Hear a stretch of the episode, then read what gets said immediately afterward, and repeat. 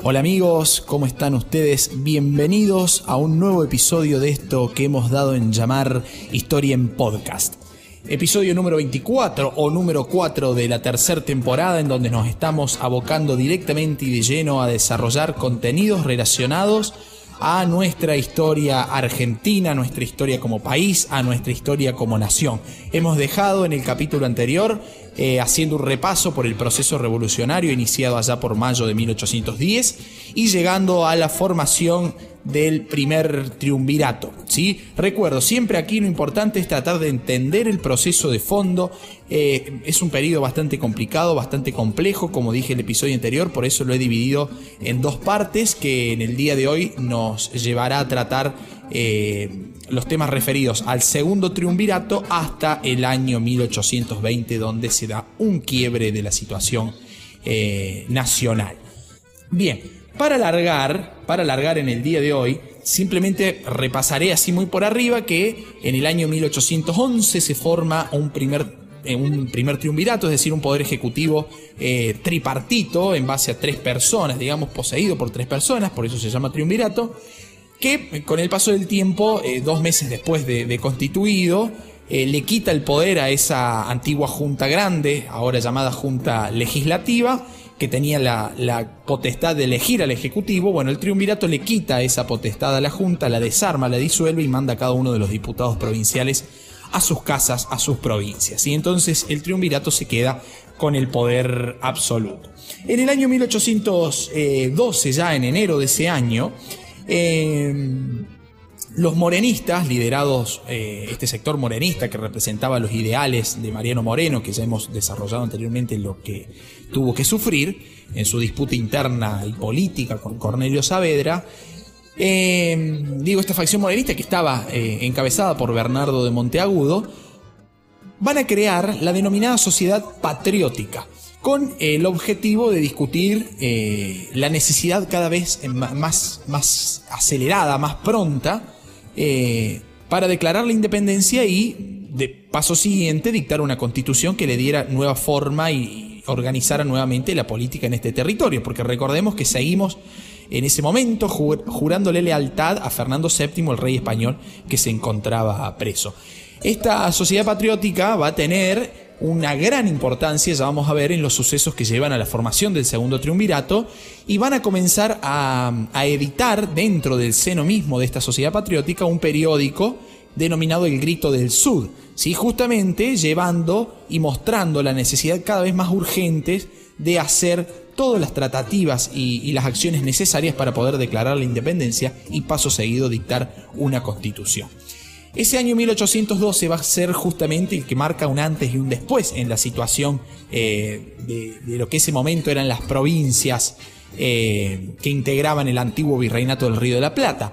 El año 1812 digo que va a ser especial porque va a llegar a nuestro país eh, San Martín, líder de, la gesta revolucionaria en toda Sudamérica, no solamente en Argentina, y Carlos María de Alvear. ¿sí? eran dos criollos, ambos con carrera militar en España. Y en España, eh, ya hemos descrito en su momento lo que realizó San Martín, tanto Alvear como él, tuvieron una participación bastante activa en las denominadas logias secretas vinculadas a la masonería, ¿sí?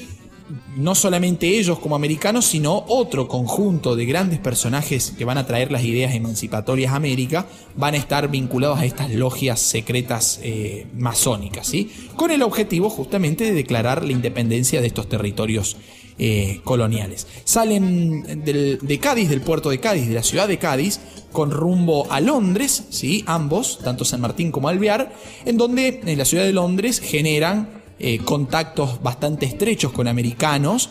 Eh, que tenían en, su cabeza también ideas independentistas. El caso de San Martín ya lo he comentado anteriormente, lo repito muy rápidamente. tuvo contacto con un inglés de apellido Maitland, el cual había propuesto un plan para tomar toda Sudamérica, quitársela a, la corona española y pasarla bajo el dominio eh, del imperio inglés. Este señor Maitland decía hay que tomar Buenos Aires, después asentarnos en Mendoza, de allí cruzar la cordillera de los Andes, tomar la ciudad de Santiago de Chile, quitarle la posesión de Chile a España y de allí por mar llegar a Perú para tratar de eh, quitar el principal foco realista eh, español en Sudamérica, que era la ciudad de Lima. Bien, ese plan en algún momento de su estadía en Londres tomó contacto con San Martín y San Martín va a ser el primero que lo va a ejecutar, aunque eh, de manera particular no respondiendo a los intereses de la corona británica como lo había pensado originariamente Maitland, sino para lograr justamente su emancipación. ¿sí? Estos personajes, eh, San Martín y Alvear, eh, que han regresado a, nuestro país en 1812, van a crear en Buenos Aires la denominada Logia Lautaro Lautaro justamente por ser eh, un cacique aborigen chileno que llevó adelante una lucha bastante, bastante aguerrida contra el imperio español.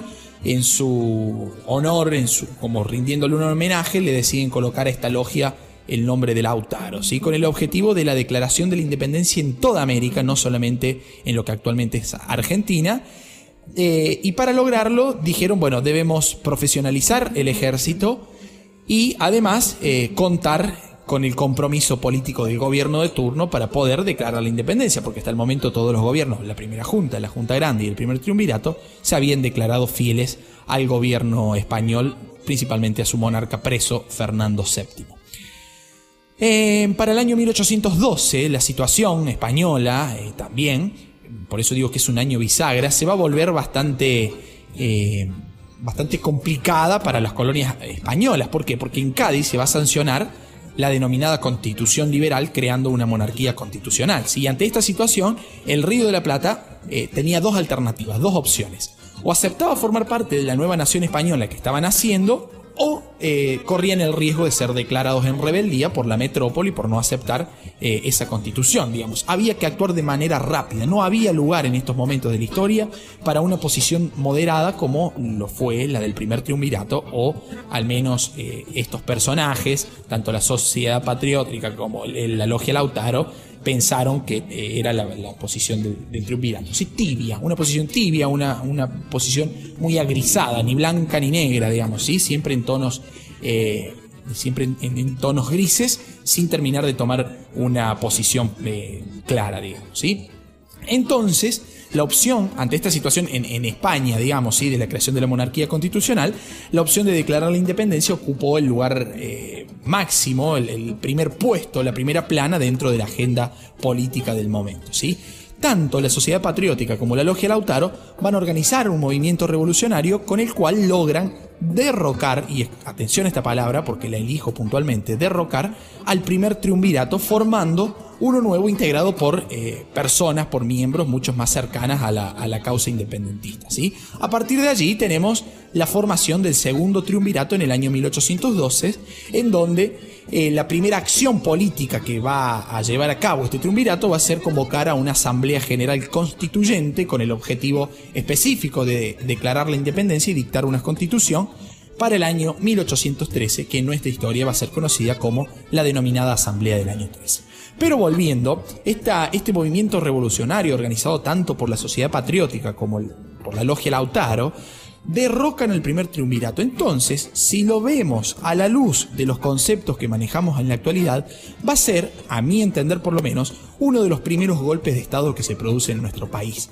Si teniendo un gobierno propio que si bien responde a las prerrogativas y, le jura lealtad a un rey extranjero, Fernando VII, también es cierto que un propio grupo de ciudadanos de nuestro mismo territorio está llevando a cabo una acción violenta para derrocar un gobierno que está gobernando sobre ese mismo territorio. Entonces estamos en condiciones, me parece a mí, ustedes lo pensarán, eh, me lo discutirán si quieren, de eh, plantear aquí uno de los primeros golpes de Estado de la historia en nuestro país, ¿sí? Y fue llevado nada más y nada menos eh, que a cabo, digamos, que por el propio San Martín. ¿sí? Un poco de revisión en la historia nunca viene mal, podemos o no estar de acuerdo. Desde mi perspectiva de la historia me parece que vale la pena también repasarlo de esa manera.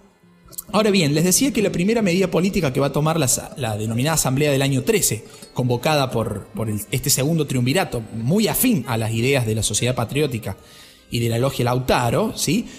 va a tener como objetivo justamente la declaración de la independencia y el dictado de una constitución que le diera forma de gobierno a ese nuevo país que surgiría posterior a la emancipación. ¿sí? La primera medida que va a tomar esa asamblea del año 13 va a ser la, exclusión de la fórmula de juramento de fidelidad a Fernando VII, es decir, dejan eh, dejan un poquito de lado, todavía no vamos a cortar lazos de manera definitiva, ya vamos a ver por qué, eh, tratando de correr del medio a la figura del monarca, ¿sí?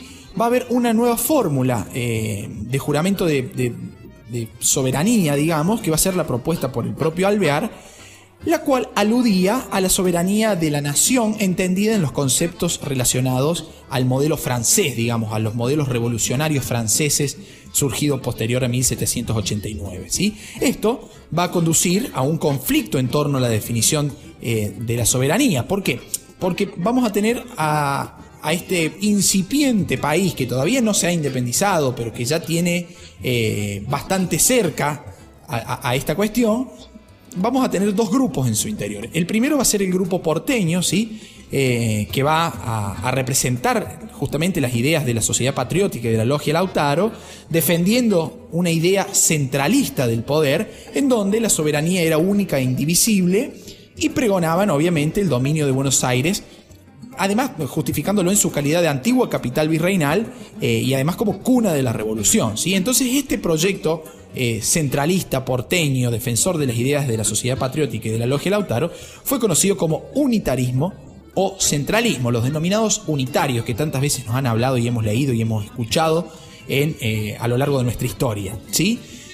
Y por otra parte tenemos a los representantes del interior, los cuales defendían ideas federales o federalistas, como por ejemplo una forma de gobierno eh, que le otorgara eh, amplia autonomía a las provincias, ¿sí? donde las autoridades provinciales no fueran elegidas por el gobierno centralista en Buenos Aires, sino que fueran elegidas por los propios coterráneos provinciales. ¿sí? Esto significaría, obviamente, una fragmentación de la soberanía, opuesto a lo que pensaba el grupo centralista porteño. ¿sí?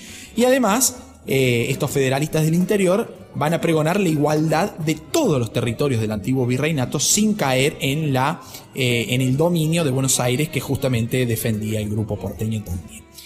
Si bien se la conoce como eh, federal, esto estaba más cerca de ser un modelo confederal al estilo estadounidense que se desarrolló entre 1776 y 1787, ¿sí? en donde hay una constitución eh, por cada estado, si bien están reunidos dentro de una unidad nacional, cada estado tiene la soberanía para manejarse de, digamos, de manera autónoma. ¿sí? Em, entonces, esa discusión se va a dar dentro del seno de la Asamblea del año 13, es decir, bajo el gobierno del segundo triunvirato, lo cual, lo cual va a provocar serias diferencias e insalvables diferencias con un grupo bastante particular que va a ser el denominado artiguismo. ¿sí? José Gervasio de Artigas, eh, caudillo de, la banda oriental de lo que actualmente es, nuestro vecino país de Uruguay, ¿sí? perteneciente en ese momento al, ex virreinato del Río de la Plata, este caudillo, Artigas, va a ordenar a sus diputados que fueron a representar a la banda oriental a esa asamblea del año 13 una serie de objetivos muy específicos. ¿sí? Dice, digamos, Artigas le dice a sus diputados para que fueran a la asamblea y dijera, tenemos que declarar de manera rápida y eficiente la independencia absoluta de cualquier dominación, ¿sí? posteriormente formar una constitución de carácter confederal y ubicar la capital fuera de la ciudad de Buenos Aires. Ese era el, estos dos últimos puntos, digamos, la constitución confederal y la capital fuera de Buenos Aires fue justamente el eje de disputa que los, que los diputados artiguistas tuvieron con la Asamblea del año 13. Por tal motivo y, mm, con un argumento bastante falaz de la Asamblea, que habían llegado tarde y que no tenían derecho a presentarse, estos diputados artiguistas fueron rechazados. Entonces Artigas, en señal de enojo, rompe directamente y de manera definitiva sus relaciones con Buenos Aires, expandiendo sus ideas, ¿sí? Sus ideas a través eh, de todo nuestro litoral, ¿sí? de las provincias de Santa Fe, de Corrientes, de Entre Ríos, Misiones, incluso una parte misma de la, de la provincia de Córdoba. Esa zona de influencia que tuvo la, idea artiguista, ¿sí? la concepción artiguista del nuevo orden eh, post-independencia, digamos, fue conocida como la famosa Liga de los Pueblos Libres que la llevó a estar enfrentada de manera directa a Buenos Aires, con lo que posteriormente irá a ser eh, la independencia de nuestra vecina Uruguay. ¿sí? Ahora bien, la Asamblea del año 13, eh, marcada por estas diferencias entre centralistas y diputados del interior, va a tomar una serie de medidas aunque no cumple ninguno de sus dos objetivos eh, fundacionales que fueron la independencia y la constitución. Pero vale decir que sus medidas van a marcar una ruptura con el orden heredado de las instituciones eh, españolas, ¿sí? y van a tratar de ir rompiendo de a poco, o al menos la, primera capa ¿sí? de, de régimen colonial que aún subsistía, marcando una clara diferencia con el orden anterior. ¿sí? En lo social y económico, por ejemplo, la Asamblea del año 13 va a decretar la libertad de vientres, lo cual significaba no, como se piensa erróneamente, el fin de la esclavitud, sino un fin, digamos, eh, tajante de la noche a la mañana, sino que era un fin progresivo. ¿Por qué? Porque la libertad de vientres suponía que cualquier hijo de esclavo nacido posteriormente el 31 de enero de 1813, fecha en la que se junta la asamblea, era nacido en condición de libre, ya no era más esclavo, pero sus padres iban a seguir siendo esclavos hasta el día que se murieran, o si tuviera un hermano mayor nacido anteriormente a esa fecha, también iba a ser esclavo. Por lo tanto, no es una ruptura abierta con el régimen esclavista que existía en estas tierras, sino que es propone, más vale, una vía mucho más progresiva hacia la abolición de la esclavitud. Va a abolir también el sistema de servidumbre indígena, va a suprimir los títulos eh, de nobleza que existía y va a eliminar también los instrumentos eh, de tortura. En lo político, por ejemplo, va a declarar, va a autorizar el uso del, himno nacional creado allá eh, recuerdan ustedes esa, esa, historia en la casa de Mariquita Sánchez de Thompson, una persona, una mujer que además va a ser muy activa toda su vida, lidiando y además congeniando con unitarios, con federales, con rosistas, con rivadavianos, eh, con Alberdi, con... Bueno, en realidad Mariquita Sánchez Thompson merecería un, capítulo aparte, eh, ya que solamente la mayoría la, conocen por, por su eh, función en, el himno, digamos, que en realidad fue creado por, por Blas Parera y Vicente López y Planes, ¿sí?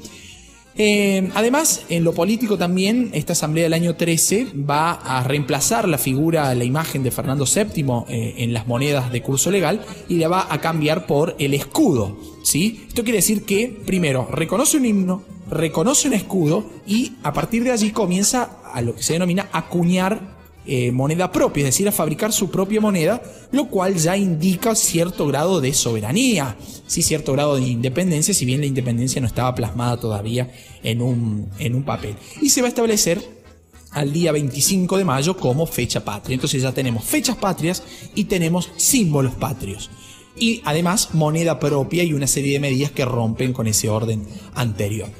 Pero pero acá haría un paréntesis antes de seguir. Eh, recordemos además que como símbolo patrio, ya el 27 de febrero de 1812, Belgrano, a orillas del río Paraná, en la, en la ciudad de Rosario, eh, iza por primera vez un, emblema, un pabellón patrio, que fue es la fecha de creación de nuestra bandera, con los colores, dice la, la, historiografía romántica del cielo. Belgrano miró el cielo y se inspiró en las nubes y en el color del, del firmamento y creó la bandera. Bueno, en realidad Belgrano, un tipo muy católico, eh, muy devoto de la Virgen María, se lo llama muy mariano, se le dice a Belgrano, porque es muy devoto de la Virgen María, eh, elige colores que lo representen y que representaban además al, manto de la Virgen María, que es el celeste y el blanco, colores que además, dicen algunos historiadores, estaba muy vinculado a la casa real española, es decir, la dinastía de los Borbones. ¿sí? Eh, y esa bandera, que primero va a ser totalmente desestimada eh, por, el gobierno de turno, ¿sí? va, a ser, eh, va a ser izada en la ciudad de Buenos Aires el 23 de agosto de 1812, por primera vez en el barrio San Nicolás de Bari, o más conocido como San Nicolás de Bari, que justamente le da el nombre al actual barrio porteño, ¿sí? Que en la actualidad eh, es el, preciso lugar en donde está ubicado el obelisco, ¿sí? en plena avenida 9 de Julio y con su intersección con la calle eh, Corrientes. Asisten a ese izamiento de bandera los principales miembros del primer triunvirato, Pueyrredón, eh, por ejemplo, que va a reemplazar en su momento al primer triunvirato a, a Juan José Paso, ¿sí? y que había negado el uso de la bandera apenas hacía cinco meses atrás. Bueno, ahora ya estaba a favor del izamiento de la bandera eh, del pabellón nacional en el centro mismo de la ciudad eh, de Buenos Aires. ¿sí? Ahora sí, eh, o sea, ya tenemos escudo, tenemos himno y además, gracias a la labor de Belgrano, vamos a tener bandera, aunque muchas veces va a seguir siendo resistida. Ya vamos a ver cuándo recién se oficializa su uso, ¿sí? Ahora bien, estas, estas medidas que tomó la Asamblea del año 13, que si bien vienen a romper un poco el orden colonial heredado, heredado perdón, de, de las instituciones españolas, eh, ante el fracaso que tuvo el propio Manuel Belgrano en sus expediciones al Alto Perú en el año 1813 eh, y fundamentalmente el cambio de coyuntura que se estaba dando en, Europa en esos momentos. Recordemos eh, la derrota de Napoleón en Waterloo y en 1815 el famoso Congreso de Viena que decide restaurar todas las monarquías absolutas en, en Europa. Entonces volvía Fernando VII al trono, Napoleón ya estaba destruido, ya estaba rendido. Entonces esto llevaba a la asamblea, ¿sí? Eh, a tomar una decisión que sería irrevocable. Sería eh, terminar con el gobierno eh, del segundo triunvirato, este poder ejecutivo tripartito, y llevar a la creación de un poder ejecutivo unipersonal que va a ser conocido como el directorio, para tratar de lograr de manera definitiva y debido a los hechos internacionales, declarar nuestra independencia y eh, dictar la constitución. El primer director eh, supremo ¿sí? de este nuevo ejecutivo creado por, la propia Asamblea en el año 1815 va a ser eh, Posadas, que muy pronto asumido es reemplazado por el propio Alvear, que había iniciado una lucha política bastante ascendente, la cual enojaba mucho al propio San Martín. ¿sí? Va a ser este directorio el encargado de llamar a la formación de un congreso en la ciudad de Tucumán, ¿sí? Eh, ¿Por qué? Porque los sucesos ocurridos entre 1814 y 1815 no daban lugar nuevamente para tibios, ¿sí? Había que actuar de manera rápida y, clara, ¿sí? Eh, sobre todo en Europa se estaba formando en esos momentos la, la denominada Santa Alianza con Prusia, Rusia y Austria a la cabeza, tratando de demoler cualquier eh, resquicio por donde pudieran penetrar ideas revolucionarias eh, de libertad, de fraternidad, de igualdad propuestas por la Revolución Francesa. Entonces cualquier eh, intento revolucionario independentista debía ser sofocado, ¿sí? Entonces, no teníamos más alternativa que declarar la independencia, así también lo entendió el directorio, veníamos aplazándolo ya de mayo de 1810 a estos momentos, en 1815, hasta que este directorio decide llamar al Congreso eh, de, Tucumán para, en definitiva, terminar de definir o aceptamos seguir siendo sumisos a Fernando VII o declaramos formalmente la independencia, ¿sí?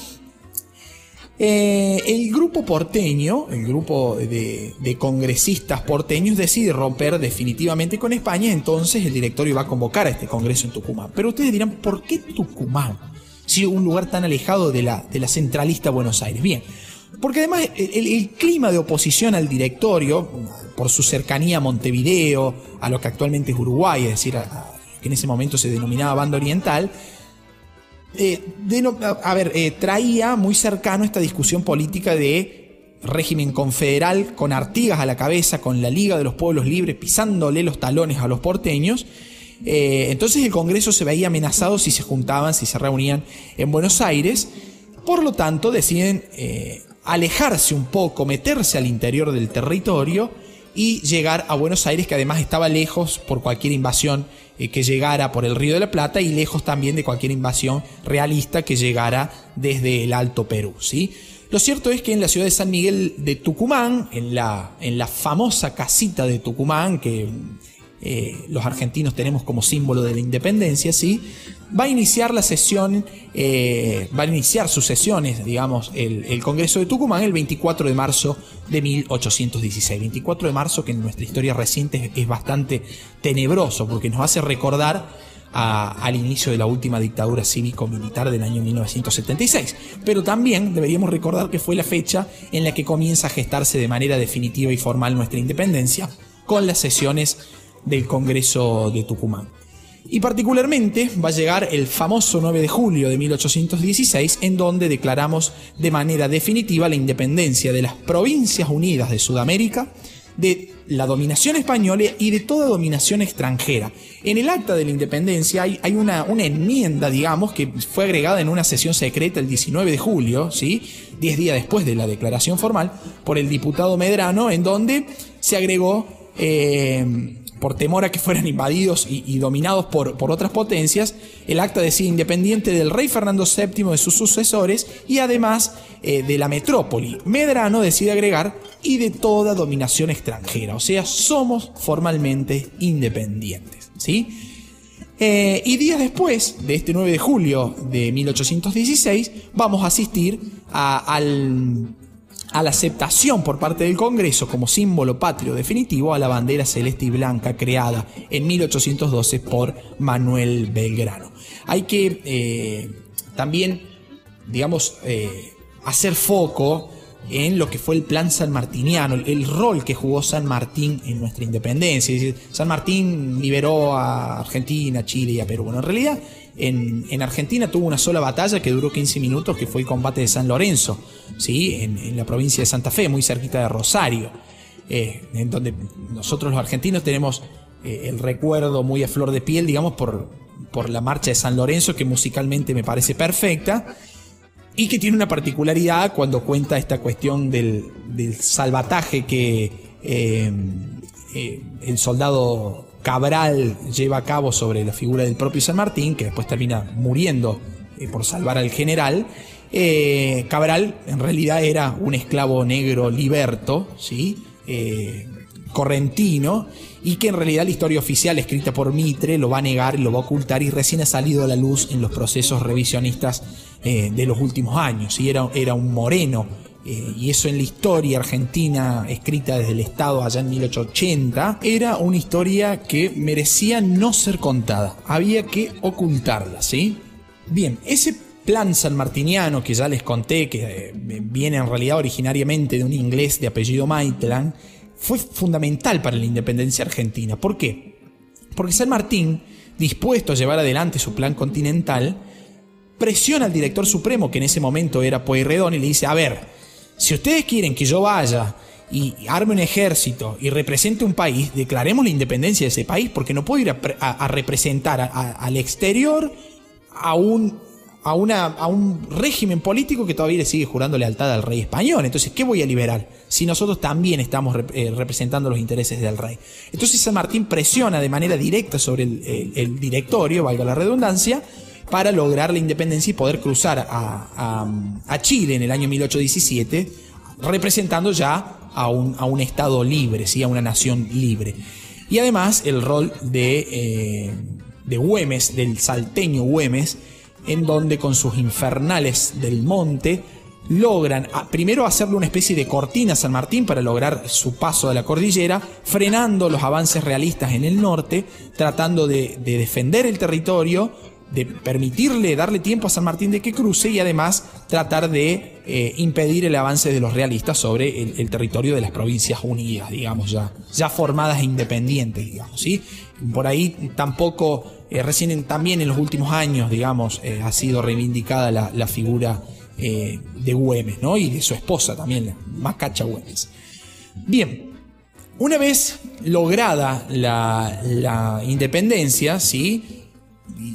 Superado este momento de guerra interna para tratar de, hacer prevalecer la lógica independentista, quedan por detrás eh, las repercusiones que esto ha tenido, es decir, se rompe el, sistema comercial orientado a las minas del Alto Perú, las economías regionales quedan en jaque, debemos buscar ahora un nuevo mercado en donde colocar nuestros productos de manera totalmente solitaria, porque ya no tenemos nadie que nos ayude y nadie que nos defienda, solamente nuestro coraje independentista, digamos. Entonces hay que buscar un nuevo rumbo y eso eh, lleva a estas, a estas incipientes provincias unidas a caer en una crisis económica de gran, eh, de gran envergadura, de gran tamaño, digamos, ¿sí? Y además, una vez eh, declarada la independencia, todavía está faltando un objetivo, la necesidad de una constitución que le diera y que definiera una forma de gobierno para esa nueva nación. Y a partir de allí surge otra nueva grieta en nuestra historia, que son las diferentes ideas eh, sobre qué tipo de gobierno eh, armar, qué, qué, tipo de gobierno establecer. ¿sí? Va a estar la propuesta de una monarquía parlamentaria, va a estar la propuesta de un régimen republicano y van a, estar también las propuestas del unitarismo y del federalismo que ya hemos descrito eh, anteriormente. ¿sí? Finalmente, eh, ante la amenaza del avance realista sobre el Alto Perú en el año 1817, el Congreso se va a trasladar desde Tucumán a Buenos Aires lugar en donde en el año 1819 van a dictar la primera constitución que tuvimos, ¿sí? la constitución del año 1819, que va a ser de carácter centralista, es decir, va, a ser una eh, constitución que representa los intereses eh, porteños, una constitución unitaria. ¿Sí? En donde el, propio director supremo va a seguir funcionando el, directorio como órgano ejecutivo y eh, el ejecutivo en persona, el director, va a ser el encargado de designar los gobernadores provinciales, ¿sí? Eh, va a ser aprobada esta, esta constitución, va a ser aprobada, pero va a haber dos provincias que se niegan a aceptarlo, pero eh, fervorosamente, que van a ser Santa Fe y Entre Ríos, considerando que son eh, avasallados sus derechos y sus autonomías como provincias. ¿sí? Sus reclamos no van a ser oídos por el grupo eh, centralista porteño, a tal punto que eh, Santa Fe y Entre Ríos, ambas provincias, lanzan un ultimátum para tratar de dejar a la constitución sin efecto, o si no, dicen sus representantes, el futuro será dirimido por las armas. ¿sí? Muy democráticos los tipos por ese momento. ¿sí? O vuelven atrás o nos peleamos, ¿sí? Bueno, eh, se ve que es una costumbre que viene desde muy lejos en el tiempo de nuestra historia, ¿sí? Los principales representantes de estas provincias de Santa Fe y Entre Ríos van a ser eh, Stanislao López por el lado de Santa Fe y Francisco Ramírez por el lado eh, de Entre Ríos, que van a terminar como no recibieron respuesta frente a su ultimátum, tanto López como Ramírez, eh, es decir, tanto Santa Fe como Entre Ríos, deciden organizar sus tropas y marchar sobre la ciudad de Buenos Aires. Enterado sobre esto, eh, el directorio envía sus tropas al encuentro y en el cañadón